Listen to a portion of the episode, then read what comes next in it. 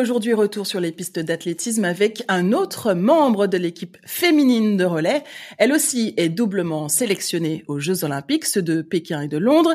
Elle est également vice-championne d'Europe, médaillée des Jeux de la francophonie et multiple championne de France. Si le début de ce podcast te semble familier, tu constateras que la suite n'a rien à voir, car Ayodele Ikwezan est retraité des pistes, mais pas que finalement. Donc, merci de prendre euh, ce temps parce que euh, il est assez tard pour nous. Bonjour Ayodele, ou bonsoir, ça dépend. Bonjour, bonsoir. Bonsoir Vanessa. Merci donc de prendre ce temps parce que euh, depuis que tu as quitté les pistes d'athlétisme, tu es doublement maman et des, petits garçons, petites filles Une fille et un garçon. Le choix du roi, paraît-il. Le choix du roi, voilà. C'est, je sais l'expression que je cherchais. Ils ont quel âge? Ils ont deux ans et demi et quatre ans. Et ça fait combien de temps que tu as arrêté ta carrière? Alors en fait, j'ai pas complètement arrêté. Et d'ailleurs, j'en vois un là-bas. euh, en fait, euh, bah du coup, j'ai fait mes pauses maternité. J'ai voulu reprendre euh, pendant ce temps-là euh, la compétition mais c'était euh, assez euh, compliqué. Euh, moi, j'ai eu deux césariennes, et puis bon voilà, je reprenais, mais sans objectif, avec vraiment l'objectif de de me faire plaisir. Et, euh, et en fait, euh, ça, ça me suffisait pas vraiment pour me remettre dans des pardon, de pour me remettre non, mais non, bah, vas-y, fais, fais, ton boulot de maman, fais ton boulot de maman. Il veut, il veut nous rejoindre. Il nous, en... ah, nous ouais, entend pas. Il écoute, il écoute. Euh, non, il, il non, il est à côté. Mais, euh, mais voilà, en fait, j'ai repris euh, sans vraiment d'objectif, et en fait, c'était mmh. vraiment compliqué de d'aller vraiment sur une saison complète parce que c'est un rythme qui est complètement différent. Et, euh, et puis moi, j'ai pas euh, jamais voulu arrêter euh, à cause de la maternité. C'est-à-dire que voilà, j'ai toujours considéré que j'arrêterais parce que j'en ai plus envie, parce que parce que les pères sont plus là, mais pas parce que j'ai des enfants. Et donc bah là, c'était au mois d'avril où je me suis dit, en vrai, si je veux vraiment savoir si je suis capable de revenir, bah c'est maintenant, ou sinon jamais quoi, parce qu'après ça sera trop tard. Euh, parce que le temps passe, parce que les séances c'est dur, parce que euh, il y a toute une organisation autour. Et du coup, euh, je me suis dit, bah en fait, plutôt que de suivre un peu les conseils qu'on me donne, où on me dit, tu vas jamais revenir parce que c'est trop compliqué après la maternité, je me suis dit, bah allons-y quoi, allons-y et puis on verra bien où j'en suis. Euh, au niveau du corps, au niveau de la tête, enfin voilà, vraiment. donc du coup, j'ai vraiment repris à fond début avril. Et, euh, et, voilà, et depuis, euh, je suis, euh, je m'entraîne très très régulièrement. Road to Paris. Voilà. c'est ça. Exactement. Ouais, ça. En voilà. fait, ce que tu es en train de nous dire. Alors moi, moi, ce que j'avais cru comprendre, c'est vrai que tu avais disparu des pistes à mes yeux. Donc, je pensais que tu avais pris, enfin, tu avais volontairement mis une fin à ta carrière et ensuite que tu avais été maman. Mais ce que tu me dis, c'est que finalement, c'était dans, ton projet de vie d'être maman et, euh, et forcément ça t'a éloigné des pistes. C'était pas c'était pas un arrêt franc de carrière quoi. Non, c'était pas un arrêt franc, mais je pense que ça montre aussi un peu la ouais la difficulté, c'est-à-dire euh, en gros euh, bah tu tombes enceinte, euh, t'es un peu tout seul et puis après t'accouches, t'es toujours tout seul et effectivement tu disparais des radars et euh, donc du coup ben tout le monde en conclut que ben enfin que c'est fini. T'as arrêté. Ouais. Voilà. Et, euh, et c'est un peu, euh, en fait, c'est un peu la fin de carrière euh, de beaucoup d'athlètes. C'est-à-dire qu'en fait, on, on passe de, on te voit et on te voit plus. Mmh. et du coup, bah voilà, c'est terminé quoi. Et, et moi, je me suis dit, bah en fait, c'est pas ça que je veux comme fin de carrière. C'est-à-dire que je veux décider quand je mets un point final à ma carrière. Et puis, je veux la, je veux en profiter quoi. Je veux vraiment me faire un, voilà, une, sortie comme je veux et, pas juste disparaître comme beaucoup. Enfin, enfin, je trouve que c'est un peu malheureux de se dire euh, on a passé tout ça d'années sur une piste euh, à, à s'entraîner dur euh, pour euh, porter le maillot et que du jour au lendemain, en fait, on n'existe plus. que du coup, la maternité fait qu'on disparaît, en fait, tout simplement. Euh, parce que c'est soit on communique sur la maternité, soit on communique pas sur son sur sa grossesse. Moi, mmh j'avais pas envie de communiquer sur euh, sur ma grossesse. Je, voilà, je trouvais que c'était privé et donc du coup euh, ben en fait euh, on se retrouve avec bah, un an où il n'y a pas de communication donc euh, bah, les gens se disent bah est-ce que les personnes sont blessées? Et puis après bah, on accouche et puis après on essaye de revenir mais du coup le rapport est un peu différent donc donc j'ai pas arrêté mais c'est vrai que ça a été une période où, j'étais plus du tout sur les pistes, personne savait ce que je faisais et voilà. Alors attends, je vais essayer de l'attraper mon fils parce que Allez, cours plus vite que lui et, récupère-le. Allez, passe Bayo. Allez. C'est l'heure de dormir là. Allez. Si si si. Oula, il est pas content. oui, mais bon, en fait, euh, ça c'est la, c'est l'arnaque de tous les soirs qui fait que demain matin, il va être fatigué. Donc euh, voilà. Ouais, c'est ça. Voilà. Ça va, il te fait pas le coup de j'ai soif, euh, j'ai faim. Si si, mais ils l'ont fait déjà, ils l'ont fait ah, déjà trois quatre fois déjà. C'est pour ça que en fait, je pense que je pensais qu'on était plutôt bien parti et au moment où j'ai commencé à parler, j'ai vu une tête au loin. Et Je me ah. suis dit d'accord. Mais c'est peut-être parce qu'il t'a entendu parler aussi. Oui, c'est possible. Après, il y a toujours une bonne raison de se relever. Quoi. Oui, voilà, c'est ça. Donc, euh, tu disais tout à l'heure qu'il y avait des gens qui te conseillaient de ne pas reprendre, enfin de ne pas de pas euh, préparer Paris 2024 en fait. Ouais, bah en fait, euh, je trouve, en fait, quand, quand déjà avant d'avoir un enfant, c'est hyper compliqué parce que tu sais pas vers qui te tourner, voilà. Tu t'es sentie seule du coup. Ouais, et puis bon, heureusement, je connais, je connais Mélina, euh, tu vois, qui a eu ses deux filles, euh, à qui j'ai posé, j'ai demandé un peu comment est-ce que ça s'était passé, euh, qui m'a, voilà, qui m'a orienté vers un gynéco, qui est un peu spécialiste des, des sportives. Mais sinon, enfin, t'as personne. Et après, quand t'accouches, ben, tu vois, moi, j'ai repris, tu vois, je t'ai accompagné.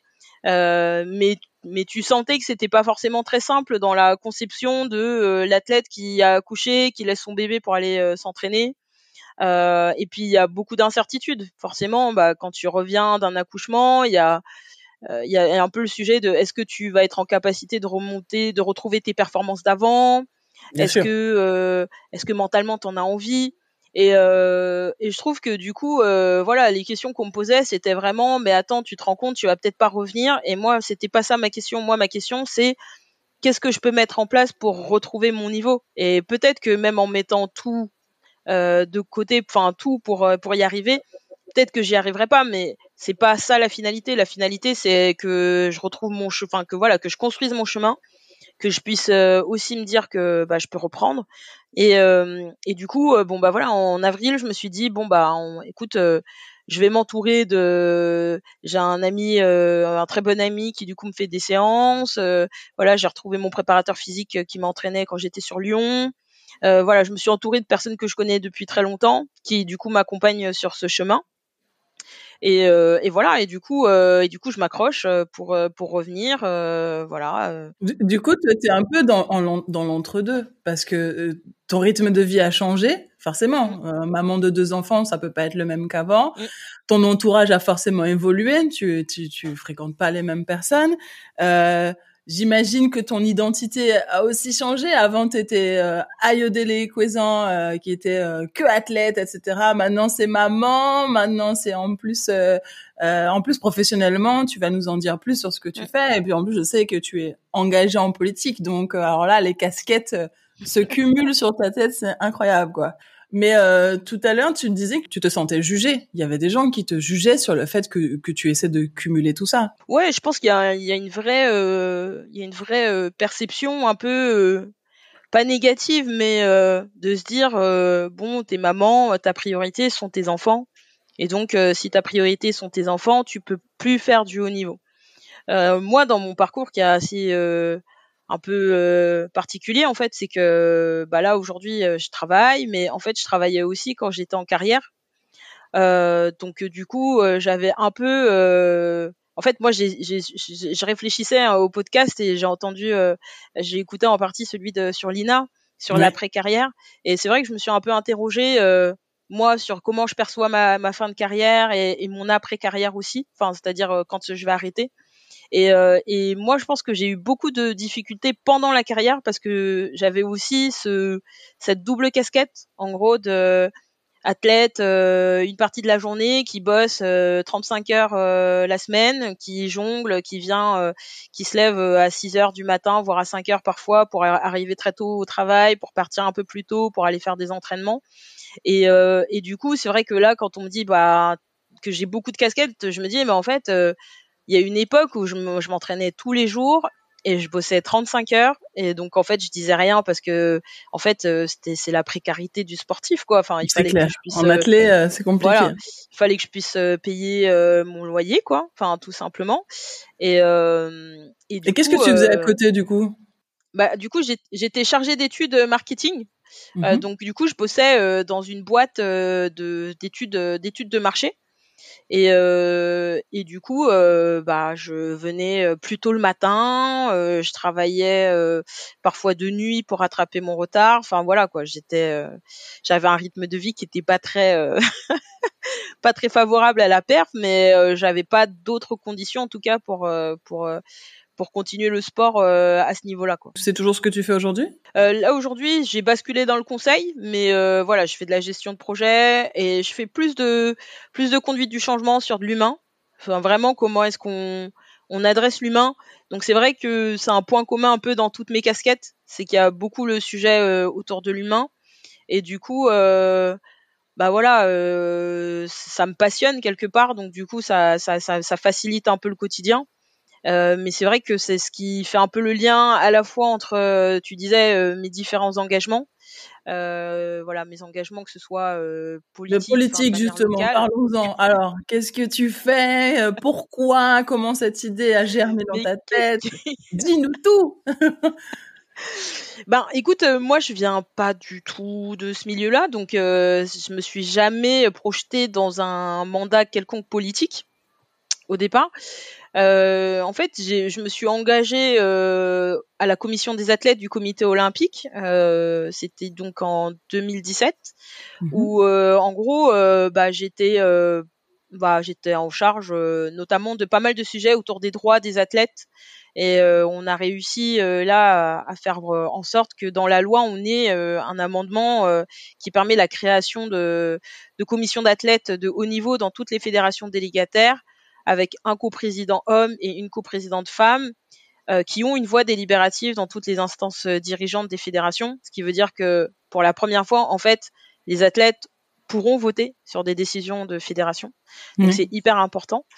Et euh, bah oui, parce que ça les concerne euh, finalement. Bah oui, parce que ça les concerne et que jusqu'à présent on s'est jamais posé ces questions-là. Enfin, en tout cas, moi je m'étais jamais posé la question de enfin des, des, des, décisions ou euh, des orientations prises par une fédération. Euh, mais par contre, euh, le fait de discuter avec beaucoup d'athlètes qui ont soit voilà beaucoup galéré pendant leur carrière ou après leur carrière, la violence de la de la fin de carrière, de la reconversion, etc.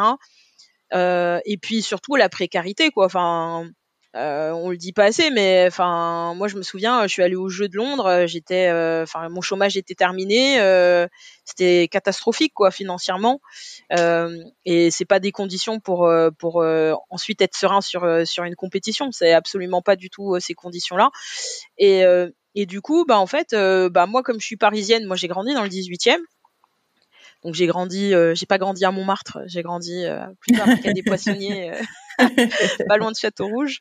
Euh, puis après, on est, on est parti plus vers la porte de Saint-Ouen.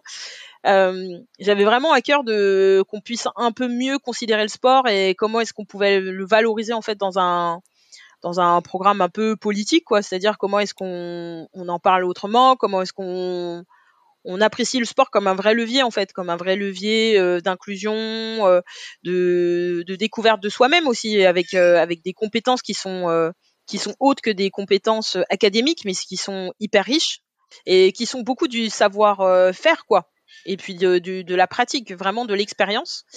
Euh, et donc, euh, et donc c'est comme ça que bon un jour il me sollicite en me disant bah est-ce que euh, voilà être sur la liste ça t'intéresserait? Bon moi sur le coup je me dis bon la politique je connais pas, ça m'intéresse pas spécialement. Et après bon je me suis dit mine de rien en fait, pour que les choses bougent, il faut y aller. Pour bouger les lignes, il faut s'engager, Voilà. En gros, euh, qu'est-ce que, enfin, moi, ça va me permettre de savoir comment ça fonctionne, et puis euh, potentiellement, moi, je me suis dit, euh, si ça peut permettre à des petits de chez moi qui ont grandi à côté ou dans les mêmes quartiers de se dire que bah eux aussi ils ont ils ont tout à fait leur place en fait dans, dans, dans, voilà, dans une organisation locale, en tout cas dans une municipalité, et eh ben tant mieux quoi. Et donc du coup je me retrouve élue.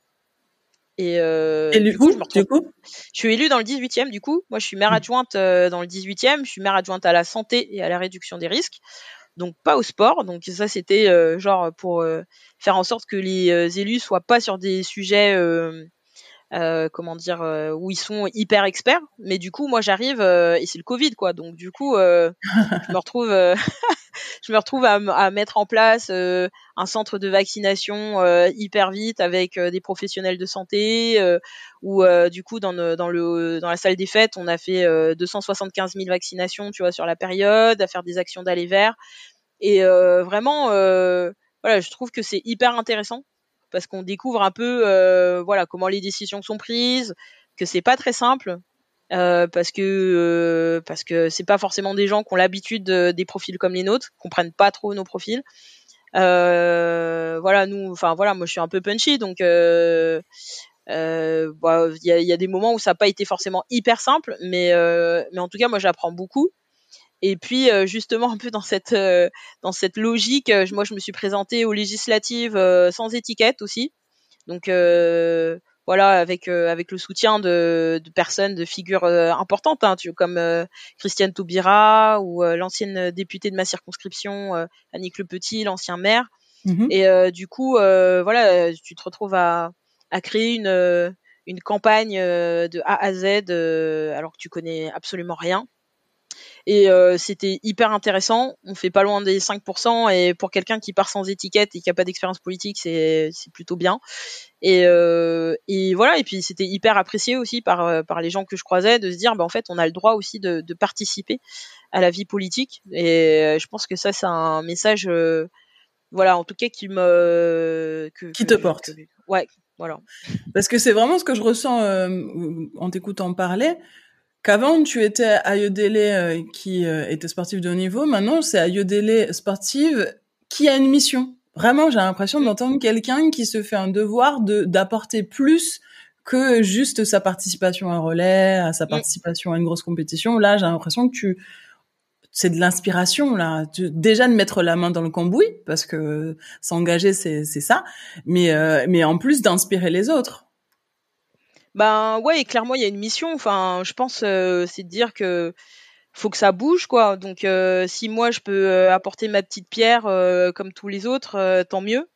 Et puis voilà, je pense que j'ai vu aussi comment ça se passait pour faire bouger un peu les lignes et, et vraiment réussir à avoir l'adhésion des présidents de fédération, de faire voter une loi, enfin que ce soit des députés ou des sénateurs qui se mettent d'accord, qui se disent oui c'est vraiment intéressant et c'est important avec euh, notamment la ministre euh, Roxana qui était euh, en poste de dire que c'est vraiment intéressant et important d'avoir des athlètes, mm. exactement d'avoir des athlètes au cœur du système qui participent, qui co-construisent. Ben je trouve que c'est vraiment le début du chemin parce que euh, ce qui, ce que, ce qu'on a réussi à mettre en avant, c'est plutôt de se dire, en fait, on est des athlètes de, de haut niveau dans nos fédérations et on connaît même pas comment fonctionne une fédération. On, on, on, ne pense même pas en après-carrière de se dire on va s'engager dans une fédération où on va briguer un mandat. En fait, on est complètement euh, hyper loin. En fait, on pratique et puis après ça se termine. Euh, et, et, du coup, cette logique de se dire bah en fait, il faut qu'on fasse ensemble. Parce que c'est en faisant ensemble que déjà on va moins se retrouver avec des athlètes qui sont dans des situations précaires. Parce que ça va permettre aussi de mieux accompagner les uns et les autres. Parce que c'est important aussi qu'on ait un devoir de, de transmission. Tu vois mmh. c'est c'est c'est pas tant euh, inspiré mais c'est de transmettre. C'est-à-dire que les anciens mais moi je, je suis une ancienne maintenant mais qu'on puisse transmettre aux plus jeunes pour éviter qu'ils se retrouvent dans les situations que nous on a connues. Enfin voilà moi je trouve ça assez euh, c'est assez désespérant quoi quand on voit euh, tout ce qui s'est passé, tous les tout enfin quand on se retrouve entre euh, plus vieux et qu'on se raconte tout ce qu'on a vécu quoi. Et de se dire mais en fait après on finit la carrière et on veut plus en parler parce que c'est comme si voilà, c'est un espèce de traumatisme, on ferme le livre et puis on veut plus le rouvrir quoi. Voilà. On veut plus le rouvrir quoi. Et je me dis ben en fait euh, à force de faire ça et ben du coup on a on a plein de personnes qui ont un peu les mêmes histoires qui qui rencontrent les mêmes difficultés. Et ouais euh, ouais c'est clairement euh, une mission moi clairement sur cette année j'ai envie de j'ai envie de parler de choses j'ai envie de j'ai envie de raconter à quel point aujourd'hui quand on on sort d'une maternité, notamment d'une césarienne, c'est hyper compliqué parce qu'on doit se débrouiller, que quand euh, on est en post carrière, et eh ben c'est aussi compliqué parce que en fait juste ton téléphone ne sonne pas. Enfin, il sonnait déjà pas mais avant, mais disons que les performances faisaient. ah bah là, t'es oublié. Hein. Je, te le dis tout de suite. Tu sert plus à rien. Hein. T'étais un mouchoir qu'on a complètement jeté euh, quand t'as as, poussé la porte euh, définitive de, de, de la pré-carrière, on va dire. Ouais, c'est fini quoi. Ouais, tu passes. Moi, je dis toujours que j'avais, j'ai le sentiment, tu vois, quand tu sors du cinéma, tu pousses la porte, tu sais, la porte de sortie de secours, de sortie de secour, et que tu te retournes, si t'as oublié ton portable à l'intérieur, tant pis pour toi. Sinon, faut, c'est tout un truc, faut aller voir le gardien qui va machin, enfin, c'est toute une histoire. Et j'ai vraiment eu ce sentiment-là, et en plus, t'es aveuglé, parce que pour peu que tu sois allé au cinéma dans l'après-midi, tu sais, il est 15 heures, mm. tu sors de là, tu dis, oh, qu'est-ce que c'est? Ben, c'est vraiment le sentiment que j'ai eu. Donc, euh, quand tu dis euh, pousser des portes, ouais, c'est ça. Pousser des mm, portes. Mm, Mais concrètement, parce que là, quel emploi du temps de malade comment concrètement tu t'organises? Parce que je rappelle, conseil, élu, euh, maire adjoint du 18e, euh, sportif de niveau, double maman, euh, voilà, euh, donne-moi ton secret. Moi, je suis toute seule, j'ai déjà du mal à me gérer. Euh, non, mais je, je te dis, j'ai pas de secret. Je pense que je suis mal habituée en fait. Ça veut dire quoi Je suis mal habituée? bah, pour moi, euh, en fait, avant j'avais euh, le, travail, à temps plein, plus des entraînements où je m'entraînais tous les jours. Donc là, je m'entraîne plus tous les jours parce que je peux pas en termes de, de fatigue. Euh, je travaille à 4 5 euh, D'accord. Ah oui, il y a des aménagements quand même. Ok. Ouais, ouais. Du coup, ça va parce que je me suis dit que mes journées duraient 24 heures et que visiblement ah les tiennes devaient durer 72, donc je ne comprenais pas. Mais ça va, on est sur le même fuseau horaire. Ouais, ouais, on est sur le même fuseau horaire. Non, non, mais, mais donc je suis à 4 5 parce que comme ça, bah, ça me fait deux demi-journées où je suis off.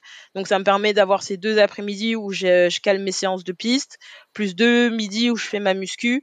Et après, euh, moi j'habite euh, dans le 18e encore à 10 minutes de chez mes parents.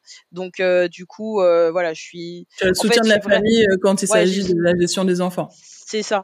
Et puis euh, en fait, là j'ai resserré en gros euh, tout, toute mon organisation. Donc euh, je m'entraîne à 10 minutes de chez moi pour essayer vraiment d'optimiser le temps. Et ce qui change aussi radicalement les choses, c'est le télétravail parce que euh, avant bah il y avait pas de télétravail hein, donc il fallait tous les jours aller au bureau. Donc ça voulait dire s'entraîner forcément le soir. Euh, moi je profite justement des journées où je suis en télétravail pour caler des séances et donc euh, je gagne en temps de transport et, et, ça c'est quand même assez important. Mais bon la vérité c'est que le dimanche soir moi j'ai enfin j'ai plus de jambes. Le dimanche je passe si je peux passer ma journée dans mon lit euh, je le fais. Bon, je peux pas, mais euh, si je pouvais, je le ferais. bon, on, on, va être très honnête dans ces conditions-là. Être présente, être un membre de l'équipe de France au JO de Paris, tu pars avec un vrai désavantage quand même. Ah oui, et bah, pourtant, bah, tu et pourtant, c'est vraiment ton objectif est là. Ouais. Oui, oui, mais je pars avec un vrai désavantage. Enfin, clairement, euh, c'est pas, euh, c'est pas du tout optimal. Mais c'est les conditions que j'ai aujourd'hui. Et donc, tu fais avec, ce que euh, Voilà, c'est ça. Donc je fais avec ces conditions-là. J'essaye de les, de les optimiser. Donc peut-être que euh, d'ici janvier, peut-être que je vais réussir à réduire un peu euh, mes horaires de travail. Enfin voilà, mais mais euh, mais en fait, disons que voilà, quand je repense par exemple 2014, je me, je me souviens qu'à Zurich, je prends des congés sans solde pour venir au championnat d'Europe, quoi parce que mmh. j'ai pas assez de congés, donc du coup je me retrouve à pas être payé. Euh, donc voilà, donc c'est sûr que par rapport à d'autres, euh, bah ça n'a rien à voir en termes d'organisation, de, récupération. Mais euh, mais j'ai accepté que c'était les contraintes, en tout cas de mon organisation, et que je pouvais pas faire beaucoup plus. Comment est perçue ton organisation par ton entourage? Euh, par ton mari, le père de tes enfants, par euh, tes parents qui doivent euh, compenser les moments où tu es pas forcément disponible pour eux. comment c'est perçu Ils te soutiennent à fond et te disent ouais bon t'abuses un peu. Bah, franchement, dis-nous. Non, franchement, au début, au début, moi, mes parents, ils ont pas compris. En fait, ils se sont dit bon, c'est bon, la maternité est arrivée, c'est bon, t'as fini, fini. ta carrière, c'est bon. Enfin, it's over. voilà. Et puis moi j'aurais dit en fait non c'est pas fini. Et donc euh, bon comme je suis un peu têtu et qu'ils me connaissent un peu, ils ont pas cherché à comprendre quoi. Enfin ils ont dit ok quoi. elle euh, quand elle a quelque chose en tête, euh, bon et puis j'argumente et puis j'arrive j'arrive à, à, les convaincre.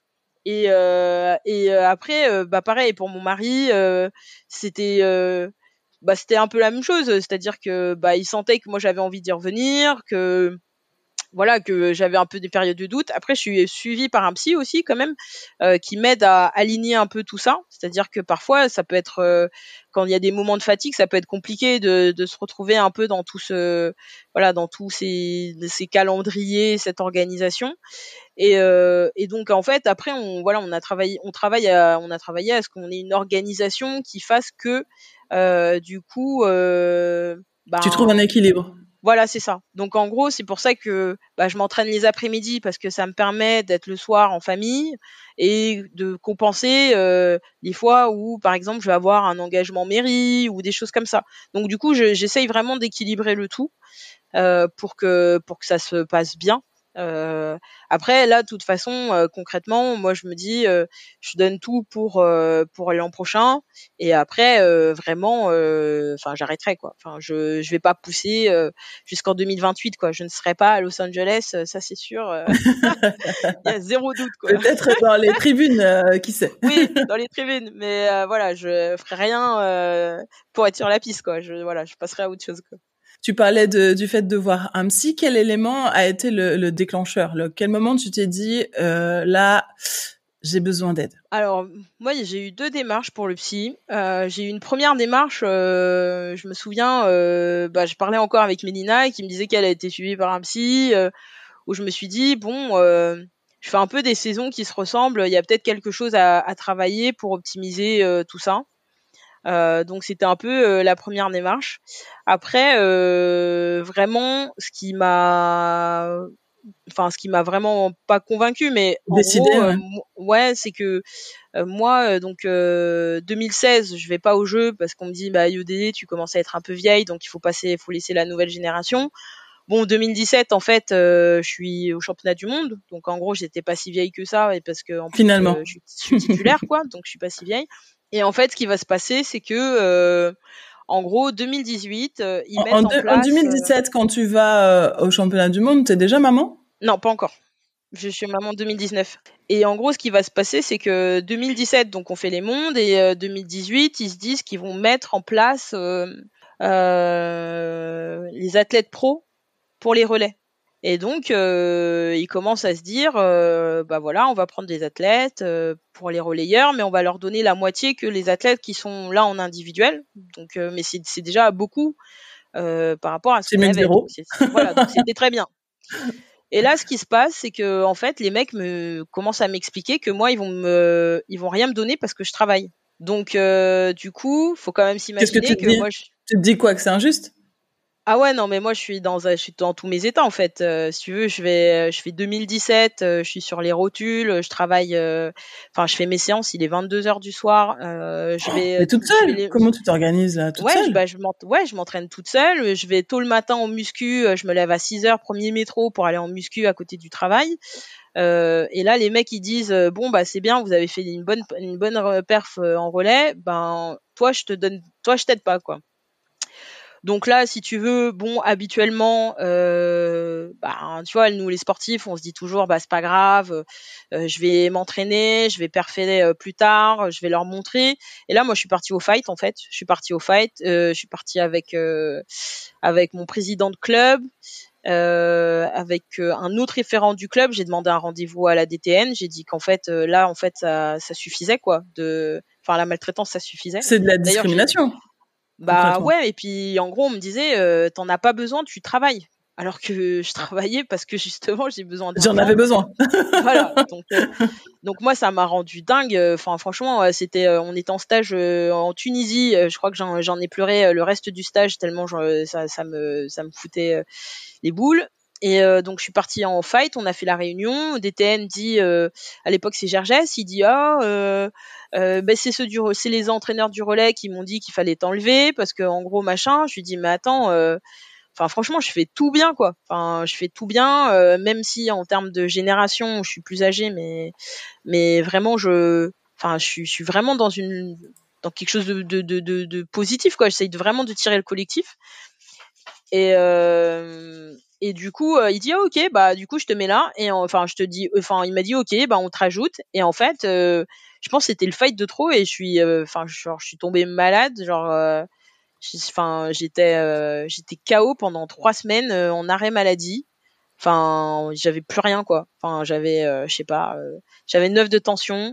Enfin, et donc. Mais ils t'ont touché en fait. Ça t'a touché dans, dans, dans, ce que tu étais finalement, parce que là, pour arriver là, c'est que ils ont été touchés à un truc tellement profond. Et je l'entends, ce truc super profond, parce que la question qui me vient, c'est pourquoi tu continues à Yodele Mais t'imagines tout ce que tu me racontes, mais pourquoi tu continues? Parce que il faut que ça s'arrête. non, mais tant que c'est pas toi qui décides, c'est quoi Il faut que ça s'arrête? Qu'est-ce qui doit s'arrêter? Non, mais parce que je pense que peut-être que, tu vois, ça, je l'ai vécu. Euh, je l'ai super mal vécu. Donc, du coup, 2018, je fais une saison, mais vraiment catastrophique. Et c'est pour ça qu'en 2019, j'ai vraiment. Enfin, je suis vraiment pas dans les. Dans, je suis pas dans les. Dans des chronos. Euh, parce qu'en fait, euh, derrière, euh, t'as arrêté plus de trois semaines où t'as. Enfin, tu peux pas t'entraîner. T'es t'es épuisé, euh, enfin il y a plus rien quoi, il y a plus rien, euh, t'es lessivé, t'as tout donné, enfin et puis tu comprends pas pourquoi en fait euh, à chaque fois euh, tu tu tu tu tu tu te tu te retrouves avec les mêmes difficultés quoi, c'est-à-dire de devoir prouver encore et encore.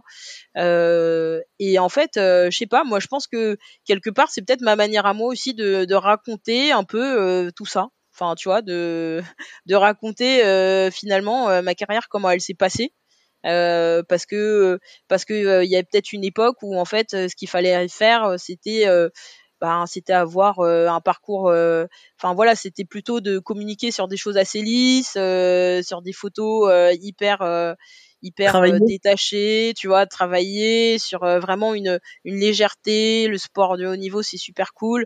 Et en fait non derrière il se passe plein de trucs. Et puis justement et après en ayant vécu tout ça tu te dis du jour au lendemain tu disparais. C'est-à-dire que et, là vraiment moi pendant longtemps on m'a reproché de faire des études. On m'a reproché de travailler. Parce qu'on m'a toujours dit euh, en fait si tu travailles si tu fais des études c'est que t'es pas ambitieuse. Et en fait euh, quand j'ai vu euh, la violence de voilà du fait de ouais t'as pas un coup de fil personne sait enfin franchement personne t'appelle même pour quand ils savent que t'as eu un enfant. Enfin tu vois y a t'as même pas des félicitations t'as rien du tout tu vois. Genre tu n'as jamais existé en même temps, pour, notre décharge, euh, on savait même pas que tu étais enceinte. Hein. Oui, c'est vrai. donc, On, on, peut pas t'envoyer un message d'un coup. Oui, c'est vrai. Oui, mais pour moi, t'avais arrêté, hein, honnêtement. Oui, euh, mais justement, tu vois, c'est ça le truc, c'est qu'en fait, euh, on se dit tous, en fait, on se parle tellement peu que, on se parle pas. fait, on, se, on se voit, on se voit sur les compètes et après on voit plus les gens et en fait on demande plus des nouvelles des gens. En fait, on, on passe à autre chose comme si euh, on s'était pas rencontré 150 fois. Euh, euh, et, et c'est autant, euh, enfin c'est comme ça que fonctionne ce sport. Enfin, tu vois, le sport globalement. Et je pense que c'est dommage parce qu'on a tellement de choses à se raconter. Euh, tu vois, on, on, finalement, euh, tu vois, toi tu lances ton podcast, euh, moi je vois ce que tu écris et je me dis mais mais c'est génial quoi. Ça fait plaisir euh, des gens qui prennent la parole sur des sujets en fait il euh, n'y a pas qu'une personne qui est concernée par euh, comment ça se passe l'après carrière sur mettre des mots sur sur sur un passage qui qui est pas simple pour beaucoup d'athlètes de haut niveau. Et, et, et je trouve que voilà ça c'est un truc qui est important euh, et, euh, et, pourquoi je continue? Eh ben, je continue, ouais, parce que j'ai décidé que j'avais pas fini. j'ai décidé que je continuais. Je continue parce que j'ai décidé que je continuais. Et comme je suis euh, têtue, tu l'as dit toi-même, donc en fait, c'est moi qui décide. Tu, as employé le, mot plusieurs fois de disparition. Je sens que c'est un truc qui chez toi euh, est important, c'est impactant le fait de, de, ne, de ne pas disparaître. T'aurais, enfin Parle-moi-en. Qu'est-ce que ça représente pour toi le, fait de disparaître? Euh... Je sais pas. Euh... T'aimerais laisser une trace dans l'histoire, l'histoire du sport, l'histoire de. Non, je sais pas si c'est ouais, euh, non, je pense pas avoir euh, cette euh, cette ambition là, mais tu vois, c'est tout bête, mais j'ai travaillé sur un projet, c'était en 2018 sur Alice Mia, qui est en gros bah, une femme qui s'est battue pour bah, pour créer des jeux mondiaux féminins. Et j'ai été frappée de me rendre compte bah, en 2018 que je ne la connaissais pas. Ben oui, parce qu'il faut rappeler, hein, euh, Pierre de Coubertin, père de l'olympisme, refusait de mettre euh, les femmes aux Jeux Olympiques en estimant qu'elles n'avaient pas leur place, et donc Alice Mila a créé les Jeux féminins à, bien avant que ça soit un voilà. Et Alice Mila, elle s'est battue et elle est morte comme euh, elle est morte, elle avait même pas de pierre tombale, tu vois, t'imagines Et je me dis, en fait personne n'était au courant, personne ne la connaissait, alors que en fait, euh, si sans ces combats, euh, en fait, on serait même pas là en train de discuter de est-ce qu'on fait du sport ou pas, quoi. Donc euh, c'est pas tant la, question de la disparition, je pense, c'est plus une question de la reconnaissance et de se dire que en fait les anciens ont vécu des choses qui sont hyper importantes et enrichissantes et instructives pour nous euh, qui sommes plus jeunes et qu'en fait il faut qu'il y ait cette transmission. Et en fait la disparition à chaque fois des athlètes et eh ben ça coupe cette transmission. Parce qu'en fait euh, c'est comme si tout recommençait tout repartait à zéro en fait. Comme si toi tu veux honorer les combats qui ont été menés.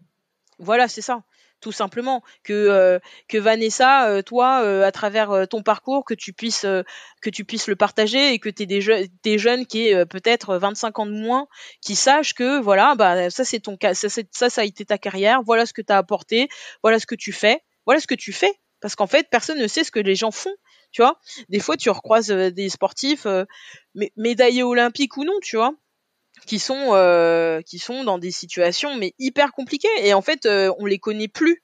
Donc c'est plutôt ça je trouve qui est assez violent de se dire que euh, en fait euh, faire du sport de haut niveau c'est pas c'est pas un truc vite fait quoi. C'est un truc où tu enfin tu passes ta vie quoi. Genre tu donnes ton quotidien tu vois pas tes amis. Enfin je veux dire tu rates beaucoup de choses parce que tu es concentré sur sur ta performance et puis euh, du jour au lendemain, on te dit bah voilà, c'est bon, c'était un chiffre et maintenant ton chiffre il est passé quoi.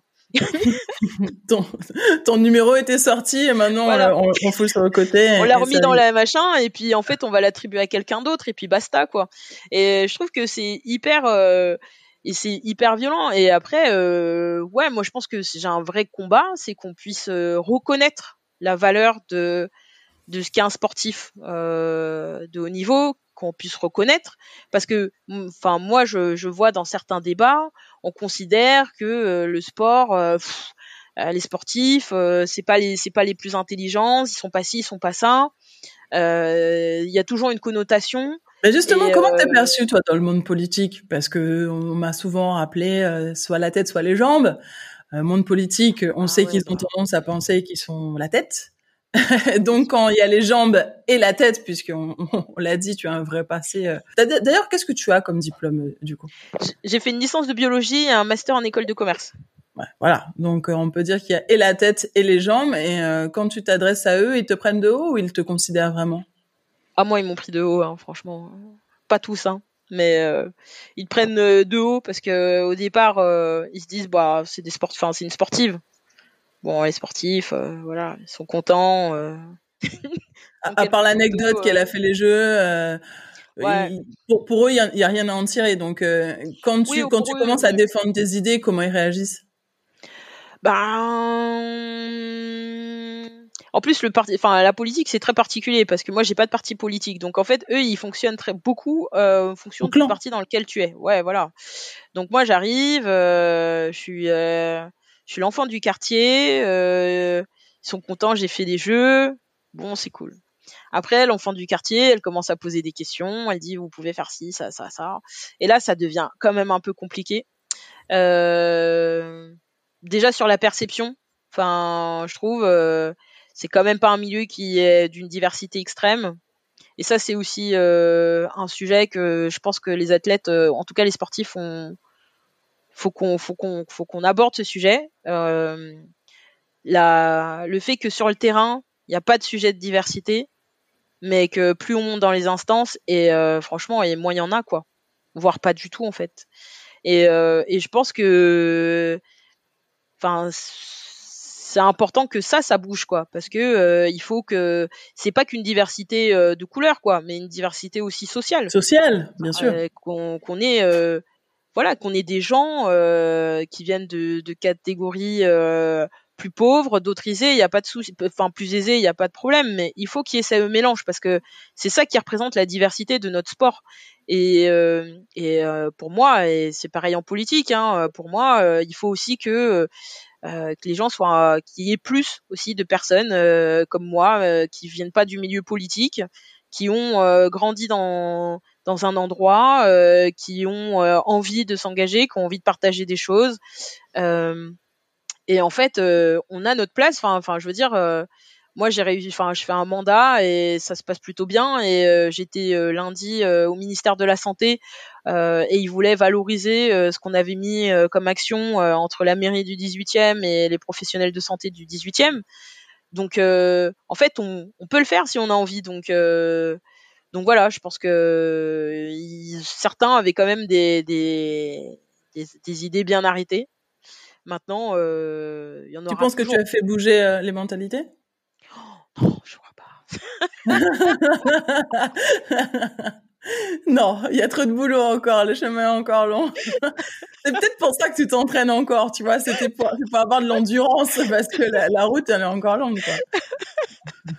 Non, je crois que ça, demande plus de temps. Hein. Après, euh, enfin, un des trucs, euh, enfin, moi j'ai rencontré euh, Madame la ministre, la Christiane Taubira, c'était en décembre 2021, et moi je l'ai toujours trouvée inspirante dans son discours, dans sa force.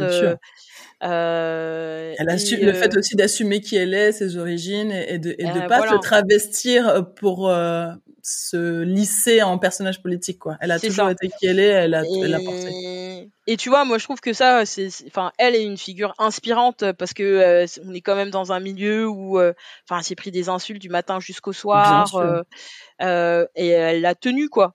Et, et, du coup, bah moi j'étais dans son, dans, dans sa campagne, bon, qui a pas été au bout, mais j'étais dans sa campagne et je trouve que mine de rien, la violence des propos qu'elle a eu sur la campagne, euh, moi en fait ça m'a encouragé enfin parce que je me suis dit en fait on a un problème quoi dans ce pays euh, euh, enfin on lui reproche euh, quoi au juste. Enfin je veux dire il y a des gens qui disent des choses complètement à l'ouest qu'on attaque voilà qu'on attaque jamais.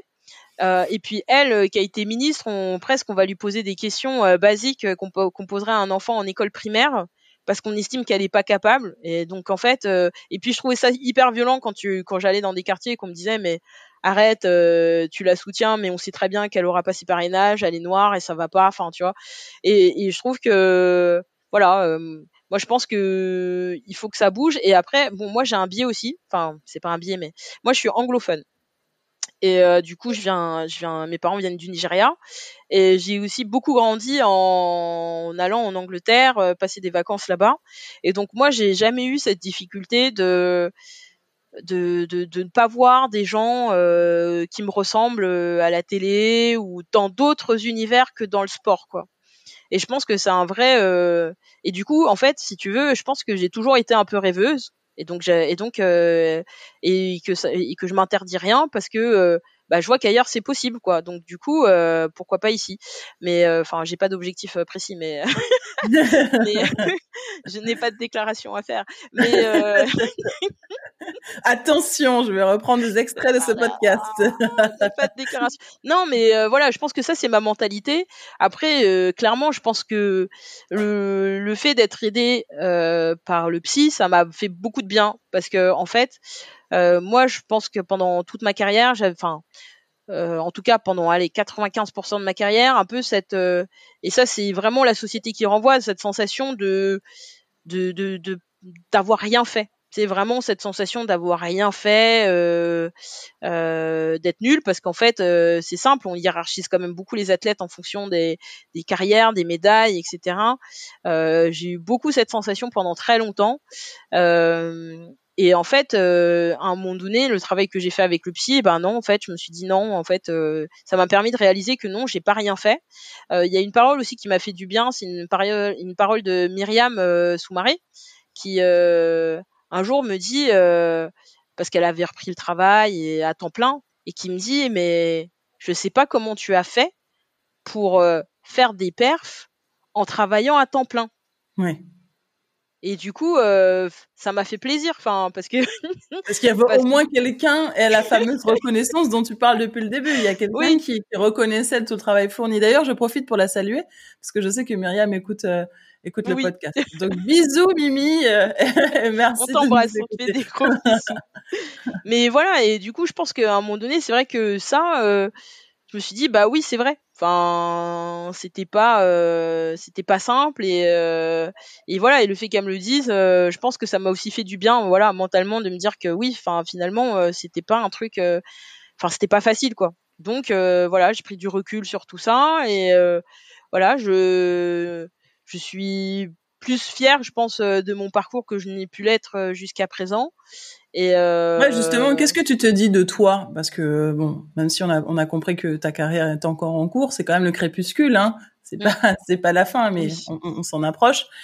Quand tu quand tu jettes un, un coup d'œil dans le rétro, qu'est-ce que tu te dis de toi? Ben, je me dis que je me dis que je n'ai pas démérité. Non, mais voilà, je me dis que bah moi j'ai enfin voilà je j'ai pas fait de l'athlé au départ pour faire une carrière euh, de haut niveau je fais de l'athlé enfin je fais du sport parce que ça m'amusait euh, je me souviens que bon bah j'aimais beaucoup regarder euh, l'athlétisme à la télé euh, mais je mais je m'étais jamais mis comme ambition de faire du haut niveau donc, euh, donc euh, voilà. Euh, moi, tu comme tu es, c'est étonnant. Il y avait bah, tout, tout était prédestiné à, à bah à ouais, quelque part un peu. Bah après, euh, Ouais, bah après c'était vraiment, enfin euh, plutôt, enfin au niveau des parents c'était vraiment, faut que tu fasses tes études quoi. Après si t'arrives à faire tes études et que t'as des bonnes notes et que t'arrives à faire du sport à côté, tant mieux. Mais si euh, t'es ricrac au niveau des études, on arrête le sport. Donc euh, c'est une récompense le sport finalement. Voilà, en fait c'était chouette quoi. Moi franchement au départ j'allais faire du sport parce que c'était trop cool et j'allais voir mes copines et c'était sympa quoi. Et puis après bon oui je suis d'accord avec toi, j'aime bien la compète, euh, euh, donc j'aimais gagner. Enfin faut qu'on aime gagner, enfin on aime tous gagner sinon ça sert à rien, c'est trop dur. ah bah c'est trop dur pour rien, hein, c'est sûr. non, mais voilà, j'aimais gagner, euh, j'aimais courir, j'aimais courir vite. Je prenais, voilà, je passais du bon temps avec euh, avec mes collègues d'entraînement. Et, euh, et voilà, et je pense que non, moi je suis assez fière euh, de mon parcours parce que tu vois, je t'ai parlé de voilà de la fois où on n'a pas voulu, euh, enfin voilà, on m'a dit tu travailles donc on t'aide pas. Euh, moi, à partir de 2008, j'ai plus jamais eu de sponsor parce que en gros, on m'a, enfin, j'avais l'étiquette de la fille qui veut faire des études et donc qui fera jamais de haut niveau. Donc du coup, ça veut dire que ben je me suis toujours débrouillée en fait. Et donc je me dis, bah en fait, en me débrouillant, euh, en bossant, euh, sans sponsor, euh, bah écoute, je trouve que j'ai fait, j'ai fait des choses bien. Donc donc, ce que tu es en train de me dire, c'est que finalement, on prône la reconversion, parce que partout maintenant, c'est, il y a rien de, mm. de, nouveau à entendre parler de la reconversion professionnelle de sportif de haut niveau, mais qu'en même temps, on te pénalisait du fait de préparer mm. cette reconversion. Ouais, ouais, ouais, ça a changé, hein. Ah oui, oui, moi, on, clairement, moi, j'ai été complètement pénalisée parce que euh, que j'ai, en fait, euh, moi, j'ai été à l'INSEP, euh, j'ai vu des gens se blesser et se, se faire virer de l'INSEP, quoi, du jour au lendemain, de se retrouver à, devoir rentrer chez eux. ils avaient arrêté l'école, enfin, on on rigolait, mais on savait pas ce qu'on allait manger le soir parce qu'on n'avait pas le temps de, de travailler. Enfin voilà, c'était vraiment quand même une précarité assez Enfin, voilà, il y a pire, mais je trouve que c'est pas non plus euh, voilà. Euh, après, il y a des athlètes qui arrivent, hein, euh, franchement, à être hyper sereins, même dans des situations de galère de fou. Et, mais moi, perso, voilà, je, je, passe mon temps à regarder quoi. Et Après, ton éducation ne t'a pas aussi donné cette liberté, puisque tes parents t'ont toujours dit. Euh, il faut réussir à l'école et, et, finalement le, le sport n'était qu'une récompense de, du fait de réussir à l'école. Tu, tu as des frères et sœurs? Ouais, euh, je suis l'aîné. J'ai deux frères et une sœur. Ils ont pratiqué une activité euh, sportive? Euh, J'ai un frère qui a fait du basket en probé en espoir. Et après, non. Après, les deux autres, en fait, celui qui me suit du foot vite fait. Après, le basketteur et ma sœur, rien du tout. donc, donc, tu as été finalement la seule entre guillemets vraie sportive, en tout cas très engagée dans sa pratique. Enfin, tu me diras, ton frère en probé quand même. Ouais, si, Pourquoi si, il n'a pas continué? Euh, si, si, il a continué. Après, il était en N1, euh, enfin après N1, N2, N3. Là, il a arrêté. Euh, mais ouais, on était deux, deux à faire vraiment du sport. Après, moi, je voyais tout de suite la différence entre le basket. le basket, même en N3, t'en vis. C'est sûr. Voilà. Du revenu financier, déjà tu signes un contrat pro. Voilà, c'est ça. C'est un sport amateur. C'est ça. Moi, j'allais au jeu, mais voilà, j'en vivais pas quoi. C'était pas du tout les mêmes. voilà, c'est pas les mêmes, le même monde. Euh, mais voilà, enfin, du coup, euh, bah, moi, oui, enfin, comme tu dis, euh, mon éducation voulait que que, que, que je fasse, que j'aille à l'école, quoi enfin ou que je fasse mes études et que je finisse. Et puis en plus bon moi mon frère celui qui me suit on a un an et demi d'écart. Donc en gros si tu redoubles c'était un peu la honte. Genre tu te retrouves un peu dans, la, dans la classe de ton frère. Ouais, donc tu vois ça ça m'a toujours un peu c'était un vrai un vrai booster du coup c'est bien. Voilà hors de question quoi voilà. Et et bon bah ouais enfin voilà on m'a dit tu veux faire des études, ok quoi. Mais en fait, c'était l'époque où on te disait, ben non, c'est soit tu fais du haut niveau, soit tu fais des études. Mais quelqu'un te l'a dit clairement, franchement, ou, c'était des discours un peu Ah si si, bah ça, on me, si si, moi, enfin si, si si, on me l'a dit. Bon, je le dirai pas. Non, on n'est pas là pour, faire de la polémique. Mais on est là pour libérer une parole, mais mais pas pour pointer des gens du doigt. Non non non non non non, si si, on me l'a dit clairement. Vraiment, on m'a dit clairement, voilà. Et euh, clairement, à partir de là, moi, j'ai plus eu, euh, même euh, en étant à chaque fois médaillé aux France ou quoi, j'ai plus eu un sponsor parce que bah, j'avais un peu cette étiquette de bah, de, de filles qui, qui voilà qui, qui fait des études qui pas suffisamment à fond et je sais plus un jour je crois que j'ai croisé c'était marrant d'ailleurs j'ai croisé André Giraud sur une conf parce qu'on m'avait sollicité et en gros, euh, bah, voilà, je parlais de mon parcours et les gens me disaient bah, que c'était bien, quoi, des athlètes euh, qui du coup euh, euh, se retrouvent pas en difficulté en reconversion. Et euh, du coup, il avait dit que c'était bien. Et du coup, je, je lui avais dit, mais tu te rends compte quand même que voilà, il y a dix ans en arrière, moi, on m'a, enfin voilà, on m'a, enfin, on, m'a compliqué, si tu veux, mon, mon chemin parce que justement, je voulais pas lâcher les études, enfin parce que, enfin, il fallait que je travaille. Et en plus euh, et aujourd'hui, bah maintenant, on va dire bon bah c'est bien la reconversion, faut penser à faire des études, etc. Euh, mais c'est vraiment euh, c'est assez récent quoi. C'est pas. C'est un discours nouveau. Mais finalement, c'est ton côté têtu qui t'a permis de d'en être là où tu en es aujourd'hui. Ah ouais, clairement, ouais. Donc ce que ce que beaucoup de gens pourraient considérer comme un défaut est, est ta plus grande qualité. Ouais, ben, quand j'y repense maintenant, oui. C'est-à-dire que à chaque fois on me dit euh, attends t'es têtu mais tu veux rien comprendre. Ben quelque part euh, c'est ce qui c'est ce qui a construit mon chemin à moi quoi. Après euh, voilà c'est le mien. mais clairement aujourd'hui je me dis bah j'ai eu raison de pas lâcher quoi. Est-ce que tu peux tu te considères comme audacieuse? Parce qu'il fallait avoir l'audace de se dire, moi, j'y connais rien en politique, euh, je n'ai pas de parti politique, mais j'ai envie de défendre mes idées, j'ai une voix à porter, euh, je fonce et puis euh, on verra bien. Mmh. Ouais, je, enfin, je sais pas si c'est l'audace qui m'a poussé ou si c'est, il y a peut-être, enfin, je sais pas si c'est de l'audace ou si c'est le fait de se dire, bah de toute façon, on va apprendre quoi. Enfin, nous, les sportifs, on on a l'habitude de parfois d'être dos au mur et on apprend quoi. Enfin, de se dire, euh, bah j'y connais rien, mais j'accepte euh, de commencer tout en bas. En fait, j'accepte d'avoir aucune connaissance et, d'apprendre quoi, d'apprendre en faisant. Et en fait, je crois beaucoup à, l'expérience euh, qu'on développe en faisant.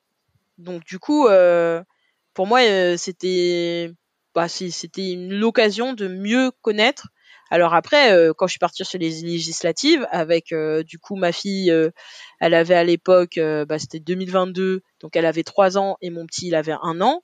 on pourrait apparenter ça à de la folie, mais en plus d'être têtue, elle est folle.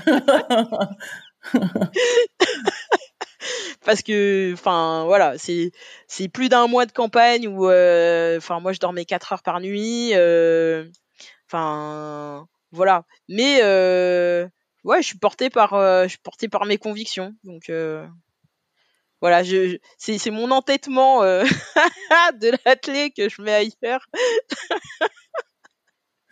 Mais après Paris 2024, où tu vas mettre toute cette énergie? T'as déjà une vision de ce que tu veux faire après ou pas? Non, je sais pas encore. Quand tu vas mettre un terme à ta carrière, comment tu l'envisages d'ailleurs cette, cette fin de carrière? Parce que c'est toi qui décides. On a bien compris, c'est Ayo Dele qui décide quand elle s'arrête. Donc, euh, est-ce que tu as déjà imaginé à quel moment ça s'arrêterait et comment ça se passera après? Euh, Bah moi, je m'imagine faire une grande fiesta euh, parce qu'en en fait, je trouve qu'on n'a pas à disparaître en fin de carrière. Tu vois, on, y revient encore. Hein on y revient à la disparition. bah, tu vois, c'est comme ton image du, du, cinéma, quoi. Pour moi, c'est pas ça devrait pas être euh, tu prends la sortie de secours et tu peux pas rentrer quoi. Pour moi, c'est euh, tu passes par le hall principal et tu dis euh, ciao et et voilà et tu l'as décidé et puis si tu as envie de revenir pour faire complètement autre chose, tu peux revenir parce que bah voilà, c'est toi qui as décidé et puis tu pars pas avec tu pars pas avec de la colère ou ou de la frustration. Donc moi franchement, je vois en mode je fais toute ma saison 2024 et puis septembre, je me fais une grosse fiesta euh, avec euh, toutes les personnes que euh, j'ai croisées en athlée, que ce soit des athlètes, des officiels, des entraîneurs. Donc vous êtes tous invités, on a compris, on va noter l'adresse. Je vous envoie l'adresse, chers voilà, auditeurs ça sera probablement sur Paris. et, et voilà, et, et on se fait une, enfin, je me fais une grosse fête. Et voilà. Et après, j'arrête le haut niveau. Et puis. Qu'est-ce que ça symbolise pour toi de faire la fête? Parce que c'est pourquoi une grosse fête? Tu pourrais aussi considérer que tu trinques avec ton mari, ta famille, et de dire voilà c'est la fin et, et bisous et, et, l'annoncer sur les réseaux. Je veux dire c'est pas un problème de communication, mais j'ai l'impression que de faire la grosse teuf, c'est un truc quoi. Bah parce que je pense, euh, en fait on partage des choses euh, qu'on se parle ou qu'on se parle pas en fait euh, sur une compète. Il y a une espèce d'énergie qui est hyper appréciable. même là quand j'y retourne, je trouve que c'est des mouvements, euh, c'est des moments, euh, enfin c'est des souvenirs quoi, des souvenirs en tête, c'est des souvenirs. Euh, bah, parfois quand on quand on perf, bah c'est super cool, quand on perf moins, bah c'est plutôt triste. Mais c'est mais c'est quand même des moments avec plein de gens. Et je me dis bon, faire un poste. Enfin, tout le monde fait des posts, c'est pas grave, hein, chacun choisit un peu comme il. Mais ça fait, enfin vraiment, ça fait moi j'ai pas envie de faire un post pour dire au revoir les gens comme si c'était malheureux quoi. Il faut que ce soit un truc euh, un peu joyeux quoi. Il faut voilà euh, on, annonce des posts aussi, on fait des posts aussi pour dire euh, pour une naissance ou un mariage oui, hein. oui. c'est pas que des trucs malheureux. Non mais non mais si tu veux parfois dans les comptes d'athlètes t'as le poste de fin et après le compte il, tourne plus quoi. Ouais. Ne vit tu plus. voilà c'est fini quoi. Genre c'est le dernier poste et après les gens ils créent un autre compte et cette et c'est comme si cette phase elle était enfin il fallait enfin elle était finie quoi la page euh, euh, et pour moi en fait euh, c'est un chapitre que tu fermes mais qui est, mais c'est pas mais c'est le livre de ta vie quoi. Enfin donc du coup ça se poursuit sur d'autres choses. Ouais c'est juste une, la page suivante. On passe à la page suivante au lieu de fermer le livre ouais parce qu'on sait jamais peut-être peut-être que tu peut-être que tu tu peux y revenir un jour pour entraîner bon moi j'ai pas la passion pour l'instant d'entraîner mais on sait jamais qui sait, peut-être qu'on va te retrouver euh, du coup à, à Los Angeles 2028, mais mais en tant que coach, ouais, tu te, tu te dodelines de la tête. Euh, j'ai bien compris que ça va pas être le cas. Quoique, ouais, t'es petit, peut-être qu'ils vont te dire, maman, euh, j'ai envie de faire de l'athlète, tu m'entraînes. Ouais, mais ça va, j'ai le temps. Hein. C'est pas en 2028. Hein. Non, non, c'est pas 2028, mais on risque de, de te retrouver sur sur euh, une piste. Mais bon, au début, tu vas peut-être y aller pour tes petits. Il y en a deux qui vont venir, et puis finalement, tu vas te retrouver avec un groupe de 10, alors qu'au départ, t'avais n'avais pas prévu. Méfie-toi, hein, ça arrive vite. Hein. Ouais, ouais, ouais, ça arrive vite. Hein. Écoute, on verra. tu, te, tu te sens clairement pas concerné par le sujet. Absolument pas du tout. Toi, autour de toi. Euh, forcément, tu as entendu euh, parler de la petite mort, toi qui parlais de, qui parle beaucoup de disparitions. Le fait d'arrêter sa carrière porte aussi un nom, euh, la petite mort du sportif de haut niveau. Qu'est-ce que tu as entendu dire autour de toi? Comment ça a été vécu autour de toi? Bah franchement, euh, globalement, euh, très mal vécu. Enfin, c'est ça qui m'a frappé quand je suis arrivée à la commission des athlètes hein, du CNOSF, c'est que quand on en parlait avec les uns et les autres, pour beaucoup c'était vraiment bah, du jour au lendemain, ma fédé m'appelle plus. Du jour au lendemain, je me retrouve à bah, devoir euh, réfléchir à ce que je dois faire. Euh, euh, tu te retrouves seul face à toi-même. ça t'inquiète, ça, toi, de, de vivre cette phase-là? Moi, ça m'inquiète. En fait, ça m'inquiète pas dans le sens où j'ai plein d'occupations. Par contre, je sais que forcément, euh, passer de, euh, tu, enfin, ta vie tourne autour du sport à, euh, en fait, le sport c'est complètement fini, en tout cas au niveau que tu as connu. Je sais que ça va me faire bizarre parce que parce que bah oui, il y a, y a quand même cette petite mort où tu passes complètement à autre chose. Euh, maintenant, justement, bon, moi j'ai la chance d'être, d'avoir plein de trucs euh, que je fais en parallèle qui vont m'aider à, à, pouvoir peut-être euh, passer ce cap, mais n'empêche que euh, je pense que bah, j'irai quand même voir mon psy de temps en temps pour. Bah, justement, tu lui en parles de ça avec, à ton psy, de, de cette phase là qui arrive? Oui, oui, bah, on parle de tout et justement, c'est, c'est, c'est, je pense c'est en parlant avec mon psy qu'à un moment donné, on s'est dit, en fait, faut que là cette saison, ben que je la vive à fond quoi. Parce que euh, parce qu'en fait euh, vivre avec des regrets c'est pire que de pas essayer. Et donc euh, et donc voilà c'est en parlant aussi avec le psy de se dire bon bah en fait voilà en gros on me dit que c'est que que l'objectif est trop ambitieux que c'est trop dur que c'est trop ça. Et c'est vrai qu'à un moment donné en fait ben faut faut faire sa vie quoi ses expériences et et puis il faut faire euh, ce que ce que son cœur euh, te dit quoi. Donc euh, du coup ben voilà moi j'en ai parlé j'en parle avec le psy ouais j'en parle avec et je sais que voilà quand quand la saison sera terminée ben on en parlera aussi parce que du coup voilà pour vraiment acter le truc. Mais mais moi des retours que j'ai c'est que c'est souvent enfin vraiment mal vécu quoi et, quelle solution on pourrait apporter, toi qui es à la commission des athlètes du CNOSF, du Comité national olympique sportif français? Bah, Déjà, moi, je pense euh, déjà euh, accepter que de dire que c'est un vrai sujet, quoi. Enfin, qu'on arrête de, de dire. Pour toi, c'est euh, pas reconnu aujourd'hui? Bah, pour moi, on en parle un peu, quoi. C'est encore timide, tu vois. Il y a très peu de de sportifs qui prennent la parole sur ce sujet pour dire ouais moi euh, ma fin de carrière elle a été difficile ma reconversion elle a été difficile que je l'ai mal vécue euh, qu'ils ont eu besoin du soutien des proches ou que parfois ils n'ont pas eu de soutien du tout. Pourquoi selon euh, toi c'est timide le fait de, de, de ne pas l'entendre? Enfin le fait qu'ils eux n'en parlent pas. Parce que je pense qu'on a encore l'image de l'athlète de haut niveau super héros quoi tu vois qui qui est super fort, euh, qui euh, qui est plus fort que la moyenne parce que voilà, on est des super euh, des, super athlètes. Superhuman. Euh, voilà. Et que voilà, ça casse un peu l'image de tout ça, de dire qu'en fait on a des sportifs, ouais, en fait ils sont de haut niveau, mais ils passent aussi par des moments difficiles et ça commence à bouger parce que quand les gens ils entendent une Simon Biles qui dit que voilà que mentalement, enfin ça allait pas, les gens ont dit ah bon? Mais attendez, les sportifs de haut niveau peuvent faire des dépressions.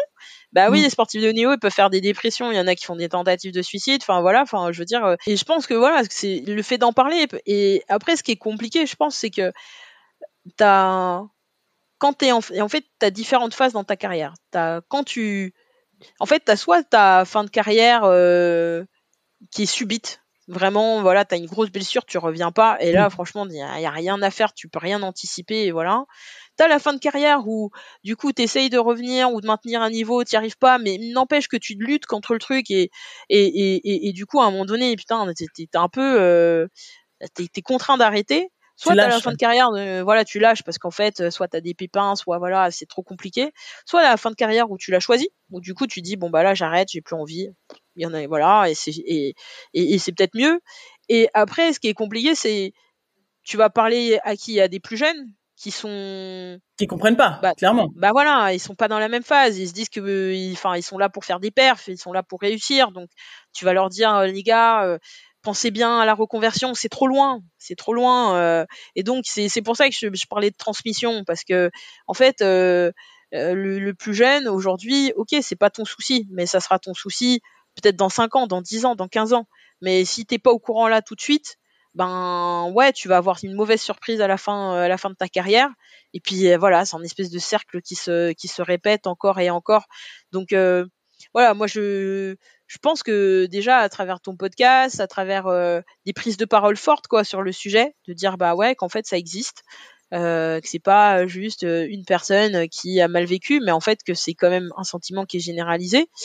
Euh, et ben euh, ça peut libérer la parole quoi. Enfin tu vois, je pense qu'il y a vraiment un besoin que que d'autres sportifs euh, disent euh, comment ça s'est passé la fin de carrière pour eux, la reconversion, les difficultés qu'ils ont eues. On parle quand même à chaque fois de dire que c'est hyper cool euh, d'avoir des sportifs en entreprise. Et moi, ça a été un des premiers trucs que j'ai que j'ai vécu euh, sans le vouloir, mais enfin moi je suis sortie de mon école euh, de commerce à Marseille et je me suis dit cool, bah j'ai fait des jeux et tout. Euh, on nous dit que les sportifs dans une entreprise c'est trop bien. Ça va être facile. En fait, ouais, on dit on dit que ça va être facile. Bah, j'ai envoyé des CV, des CV, des CV, des CV, des CV, mais personne me répondait quoi. En gros, on me disait mais t'es en retard. On me disait à l'époque que j'étais en retard.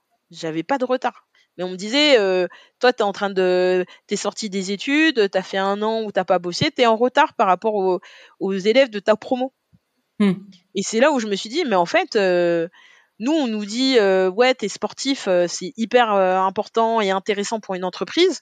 Mais en fait, quand tu rentres dans une entreprise, mais mais il y a zéro aménagement. Enfin, franchement, euh, moi, j'ai, il y a zéro. clairement, en plus, moi, je me souviens que j'avais pareil, je posais des CV, etc. Et puis quand on te reçoit euh, en entretien, euh, c'était une anecdote sur mon sur mon CV, tu vois, d'avoir été sportif de niveau. Genre, ah, c'est marrant, vous avez été sportif. Bon, sinon, alors niveau expérience, mais oui, mec, en fait, je peux pas avoir autant d'expérience qu'une fille de mon âge puisque j'ai fait mmh. autre chose. Et pour le coup, professionnellement parlant, t'es comparé à quelqu'un de ton âge, mais tu peux pas avoir la même vie parce que, mm. enfin, tu peux pas avoir la même expérience, tu n'as pas eu la même vie. Donc ça, c'est vrai, c'est un vrai sujet.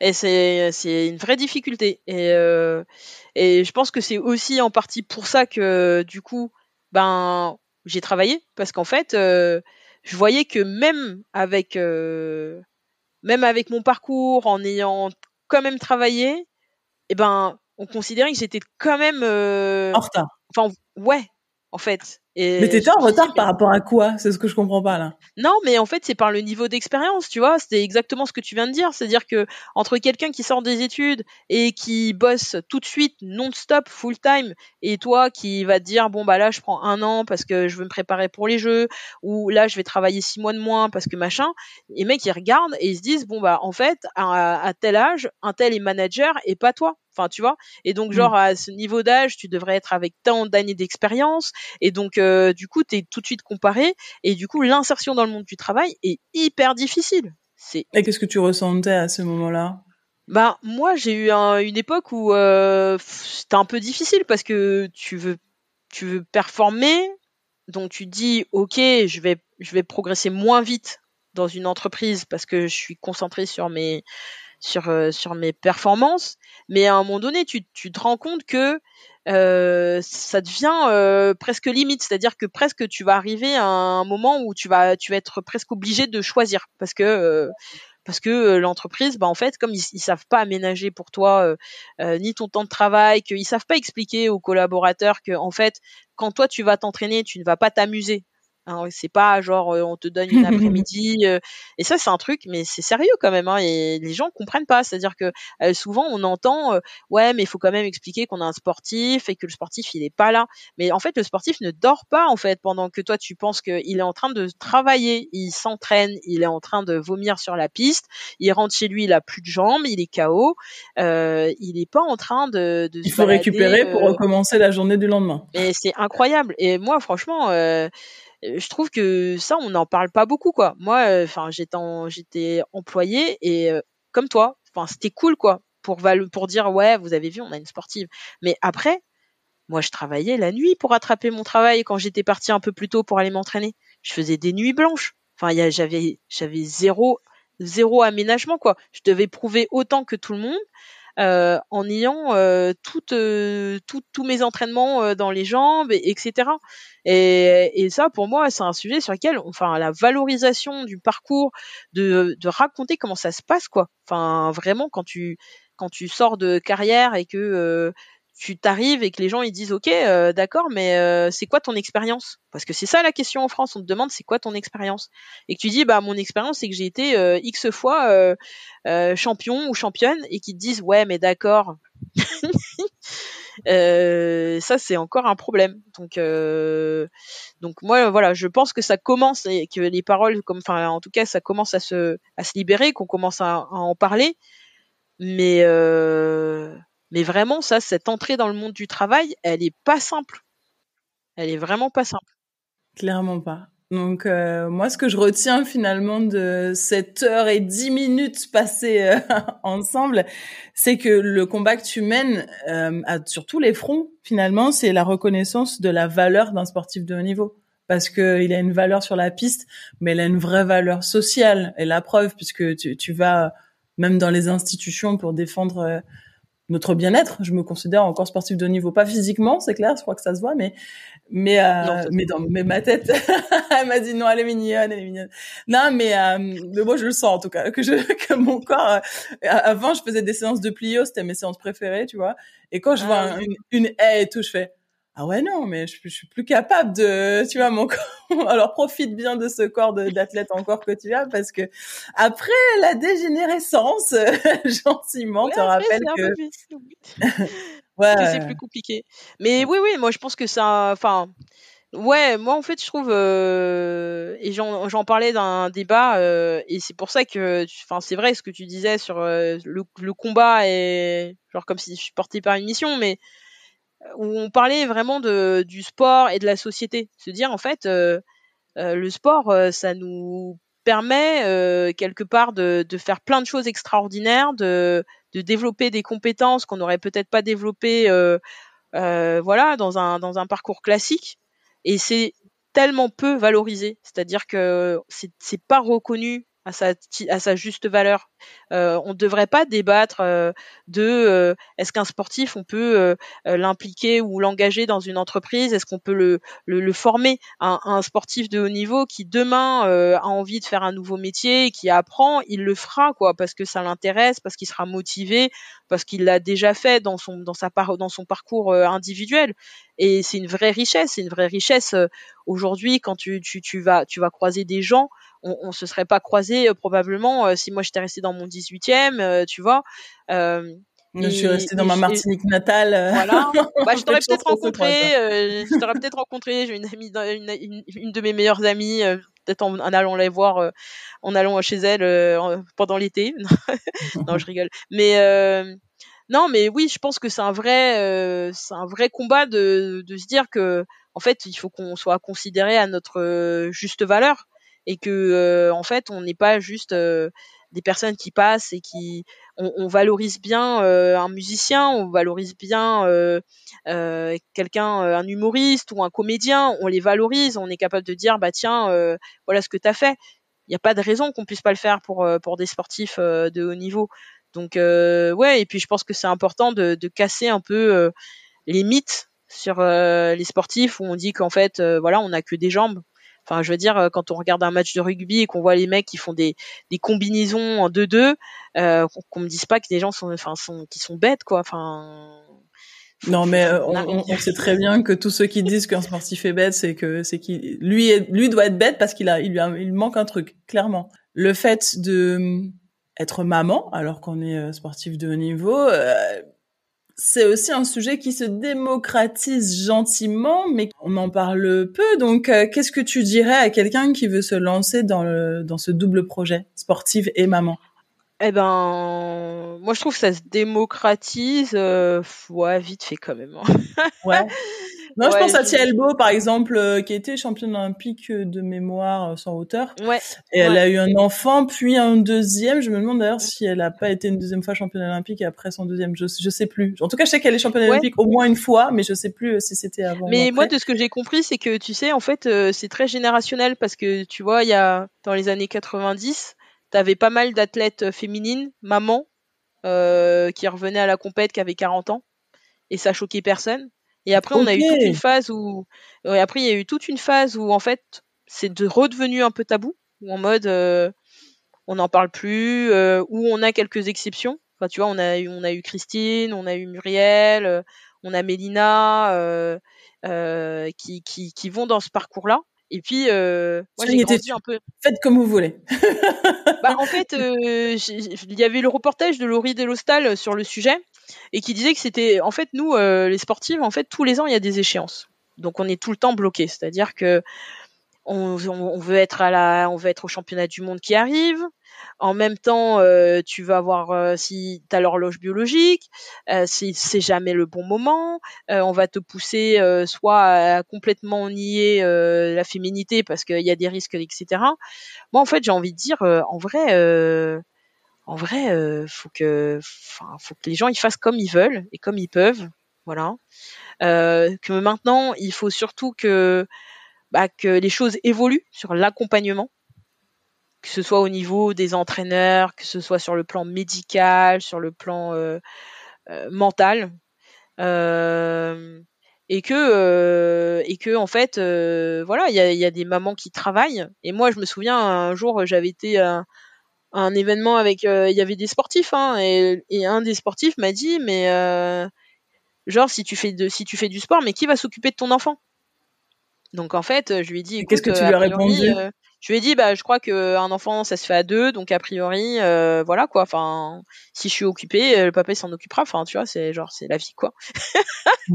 et, euh, et en fait, je pense que voilà, c'est vraiment de l'ordre de la déconstruction des clichés quoi, parce que un sportif qui part six mois de l'année, on lui pose pas la question de comment vont ses enfants et si c'est un bon père. Voilà. Donc, euh... est-ce que tu as une culpabilité par rapport à ça? Tu as le sentiment de ne pas être la mère que tu aurais euh, pu être si tu avais t'étais pas prise euh, par cet emploi du temps de fou?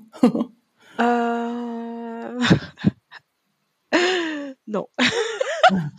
Ah bah c'est très bien. Non mais en même temps, euh, si, si tu as aussi un accompagnement psy, c'est c'est justement pour. Euh, oui, pour être aligné.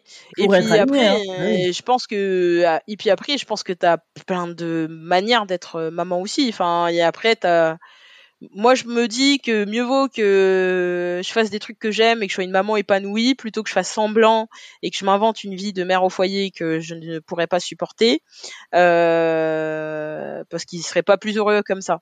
Mais par contre, euh, effectivement, je pense que on a plus tendance à culpabiliser quand on est une femme. Euh, avec euh, avec un emploi du temps chargé que quand c'est un homme. Ça clairement, je pense que je pense qu'au début, voilà, c'était un peu, euh, voilà, tu vas faire du sport, mais qu'est-ce que tu fais? Euh, euh, Tu peux avoir des paroles un peu, euh, un peu de ce genre de, euh, mais qui fait quoi à la maison, etc. De qui là? Tu parles de qui? De ton mari qui, qui te non, parlait? non, non, non, non, non, non, ça c'est pas possible, c'est incompatible. T'as choisi le bon partenaire de vie, celui qui comprenait bien. Et qui, je trouve que c'est Ouais, et je trouve que c'est un sujet dont on parle pas beaucoup. Euh, je trouve que c'est hyper dur euh, quand tu es une femme sportive de trouver euh, quelqu'un. Plus que quand tu es un mec sportif, où du coup la compagne va plus facilement accepter les déplacements, etc. Euh, tu vois. Et alors que quand tu es une flamme sportive, ben du coup, ça veut dire quoi? Ça veut dire que toi, c'est toi qui voyage, c'est toi qui c'est toi qui pars en compète, c'est toi qui fais machin, et c'est toi qui laisse du coup ton partenaire euh, dans sa maison euh, le reste du temps. Et c'est encore pas tout à fait. Euh, je trouve on entrer dans les mœurs. Ouais, je pense qu'il y a encore euh, il y a encore des progrès à faire sur ce sujet parce que mine de rien. Euh, bah même euh, tu vois même les coachs euh, ils ont toujours peur tu vois quand une euh, quand une athlète est en couple ils ont peur tout de suite alors que en fait quand c'est un mec ça les dérange pas. Donc il y a tout il y a aussi cette pression quoi psychologique de dire bah hein, tu dois tu dois pas avoir de, de compagnon ou pour un compagnon c'est trop prenant d'avoir une, une compagne sportive et je pense que c'est ça c'est pas simple en tout cas euh, et ça mériterait que ça bouge un peu, un peu plus, quoi. Ok, il y a encore beaucoup de lignes à, à faire bouger. Hein, si ah, mais pas moi, hein, pas que moi. Hein, on, on met non, pas mais... tout sur ton dos On compte pas tout sur toi Merde, comment on va faire? non, mais justement, il y a beaucoup de lignes, il y a encore beaucoup à faire et justement, bah, voilà, il y a beaucoup de gens qui font aussi pas mal de choses et euh, et petit à petit, euh, bah, moi, j'ai espoir que ça va bouger dans le bon sens. Justement, parlons d'avenir. Qu'est-ce qu'on peut te souhaiter avec toutes ces casquettes et toutes ces ambitions, ces engagements? Une qualif au jeu. Allez. Voilà, une qualif au jeu. Et, euh, et après, euh, voilà, la santé, euh, la santé, quoi. Et puis, ouais, de toujours avoir plein de projets. chacun a ses moteurs, mais voilà, moi, mes, projets, ça me, ça me motive et ça me, voilà, ça, ça, je vais pas dire que ça égaye mon chemin, mais ça m'occupe, quoi. Et voilà, donc c'est ce qu'on peut me souhaiter. Et puis ouais, si j'arrive à aller au jeu euh, après deux césariennes, ce serait quand même hyper balèze. Et donc euh, ça voudrait dire aussi que n'importe qui peut revenir euh, après des grossesses et notamment des césariennes, parce que ça c'est un sujet dont on parle moins aussi, parce que césarienne c'est encore c'est encore autre chose. Pour le coup, c'est un sujet que je maîtrise pas du tout. Moi, j'ai pas d'enfant, donc tu vois, là, la maternité. Non, mais si tu veux, la césarienne, ben, enfin, tu vois, t'as la voix basse et c'est vraiment après tout ce qui est remuscler un peu le périnée, parce que t'as, as un peu, ça un peu bougé. La césarienne, euh, enfin, on te coupe tout. Tu as été tranché, euh, bien sûr. Ouais, voilà, c'est ça. Donc, euh, du coup, enfin, tu te réveilles, t'as plus d'abdos, quoi. A tout à reconstruire. Exactement. bon, alors on te souhaite une super qualif au jeu et on a pris le rendez-vous, on fait la fête après. c'est ça. Ouais, je vais squatter le hall de la mairie, tu vois, comme ça ils sauront ce que ça veut dire de faire la fête avec des sportifs. Oh là. rien, mais Allez, prévois déjà un budget reconstruction de mairie, du coup. le sol, on va refaire le sol. Ayodele, merci beaucoup d'avoir euh, pris le temps de répondre à mes questions. Ça a été un vrai bonheur. Et puis, j'ai découvert ton monde. C'est vrai qu'on se croisait souvent sur les pistes d'athlétisme, mais on se connaissait pas beaucoup. Je, je peux pas dire qu'aujourd'hui je te connaisse vraiment, mais au moins j'ai appris à te connaître et c'était un vrai plaisir. Bah, merci à toi. Plaisir partagé et bravo encore hein, pour euh, ton podcast et pour mettre un peu euh, beaucoup en lumière aussi des réalités qu'on qu'on rencontre nous sportifs et sportifs. Donc merci à toi. Si toi aussi tu as apprécié ce moment passé avec Ayodele Ikwezan et si tu veux partager ton expérience, si tu veux faire partie de mes teammates et que tu souhaites que je t'accompagne, tu peux me contacter sur les réseaux sociaux, mais également sur mon mail vanessa.gladon.gmail.com. Et si tu souhaites comprendre comment je peux t'aider, l'appel découverte est offert. Si ce podcast te plaît, n'hésite pas à lui mettre 5 étoiles sur la plateforme que tu utilises et je t'invite à le partager à ceux à qui il pourrait plaire. N'oublie pas que la vie est un sport incroyable et que tant que la partie n'est pas terminée, je suis sûre que c'est pas Yodele qui va me contredire sur le sujet, rien n'est jamais perdu. Alors on se bat jusqu'au bout, jusqu'au gong, jusqu'au sifflet final, jusqu'à la ligne d'arrivée et abonne-toi pour ne rien manquer. Allez, je te donne rendez-vous très vite pour un nouvel épisode de The Glad One Podcast.